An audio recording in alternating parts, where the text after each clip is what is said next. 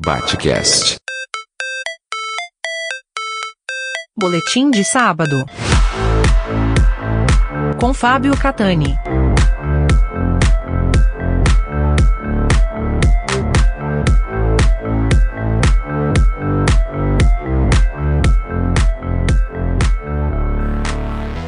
Olá, aqui professor Fábio Catani novamente para falarmos um pouco mais sobre os 200 anos da independência do Brasil, esse que já é o sétimo boletim que eu faço acerca do assunto, sintetizando uma série de temas que me parecem fundamentais dentro das reflexões que faremos é, acerca dessa efeméride tão significativa que são os 200 anos da independência brasileira.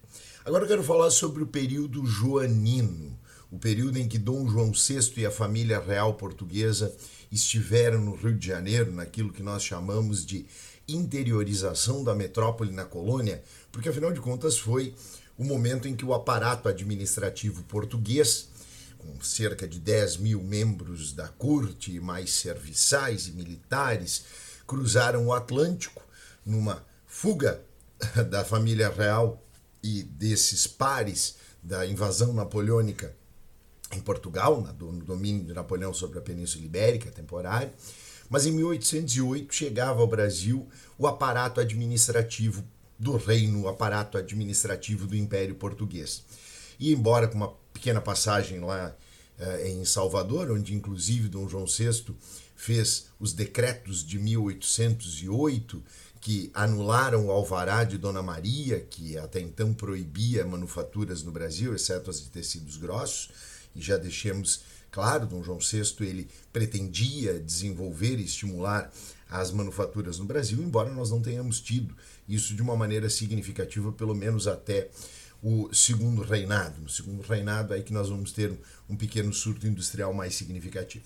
Mas também aqueles tratados de 1808 representaram o fim daquilo que é o elemento essencial do pacto colonial, o monopólio da metrópole sobre a colônia porque em 1808 Dom João VI decretou a abertura dos portos brasileiros às nações amigas, ou seja, estavam excluídas as nações que estavam sob domínio de Napoleão e de seus familiares, como eram principalmente a França e a Espanha.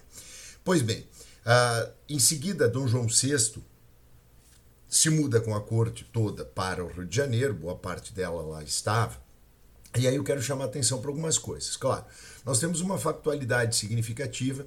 Em 1810 vieram tratados comerciais, eh, não só comerciais, mas tratados de paz e amizade com a Inglaterra.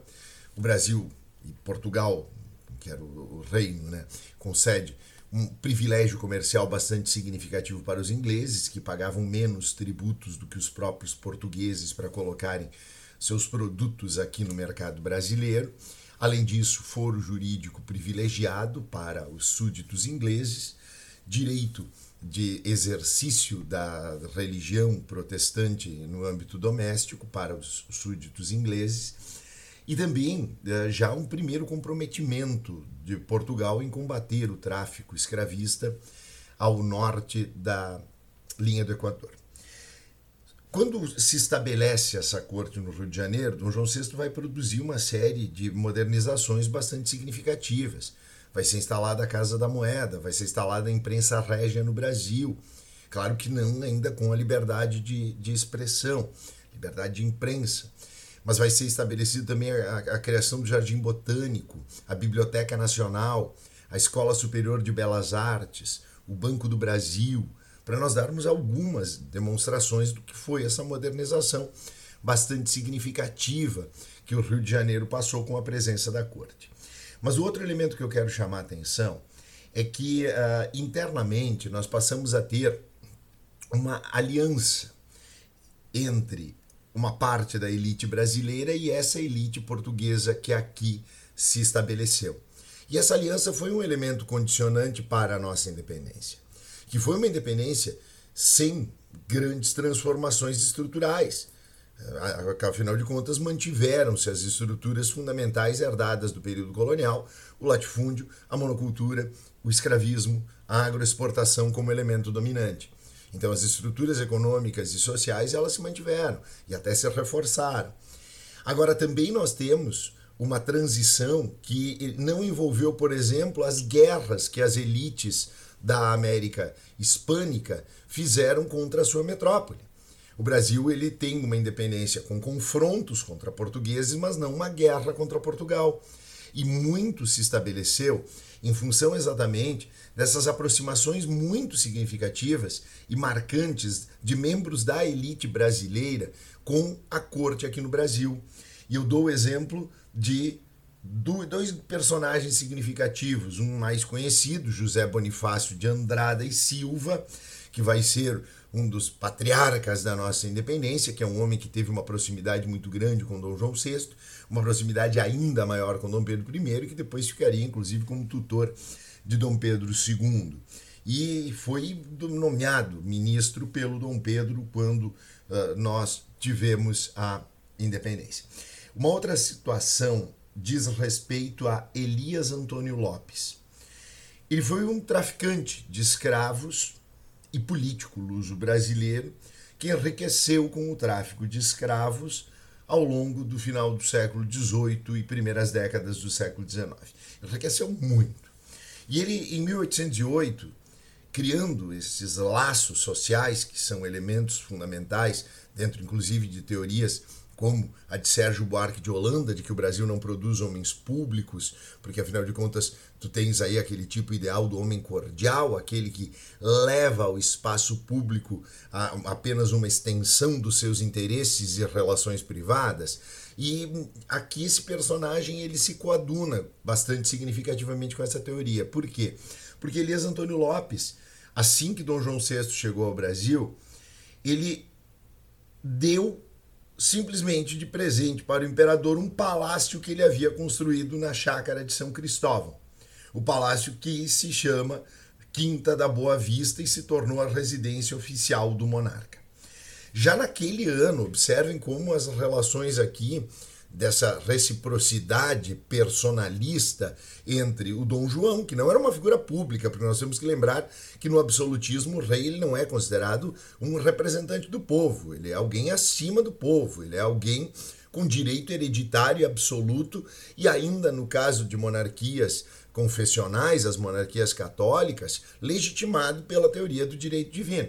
Mas se estabelece uma relação entre o personagem político, rei, e este Elias Antônio Lopes, que olhem só a lista do que eu vou fazer. No mesmo ano que ele deu esse palácio para o Dom João VI, ele foi agraciado comendador da Ordem Militar de Cristo e nomeado tabelião escrivão de Paraty. Em 1810, sagrado cavaleiro da Casa Real e agraciado alcaide mor e senhor perpétuo da vila de São José del Rei. Depois foi nomeado corretor e provedor da Casa de Seguros da Corte. E, por fim, responsável pela arrecadação de impostos em várias localidades. Observem só tudo que eu estou trazendo. Esse homem ele vai ter uma extensão muito significativa para o âmbito político-administrativo daquilo que já era a sua força econômica oriunda do tráfico escravista.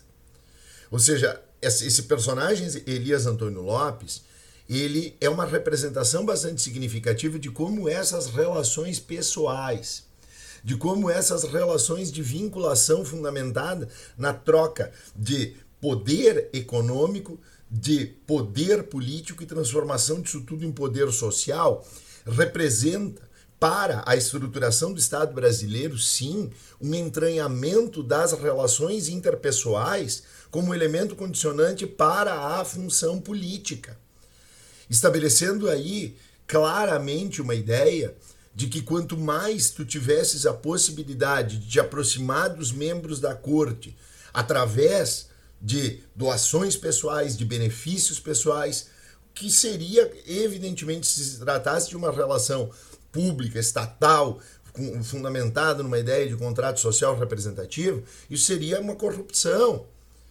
E é ali que Elias Antônio Lopes simboliza esse crescimento extraordinário de um personagem a partir da condição que ele estabelece de sua posição econômica como um fundamento para a sua inserção social, Percebam que ele recebe títulos de grandeza, uma simbologia nobiliárquica e para funções políticas, representando exatamente um fundamento de paternalismo e principalmente de patrimonialismo estatal, lá naquela raiz fundamental do que viria a ser o Estado Nacional Brasileiro.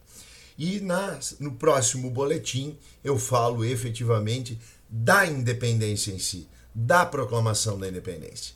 Aqui foi o professor Fábio Catani e esse foi o meu boletim de sábado para o Batcast. Batcast.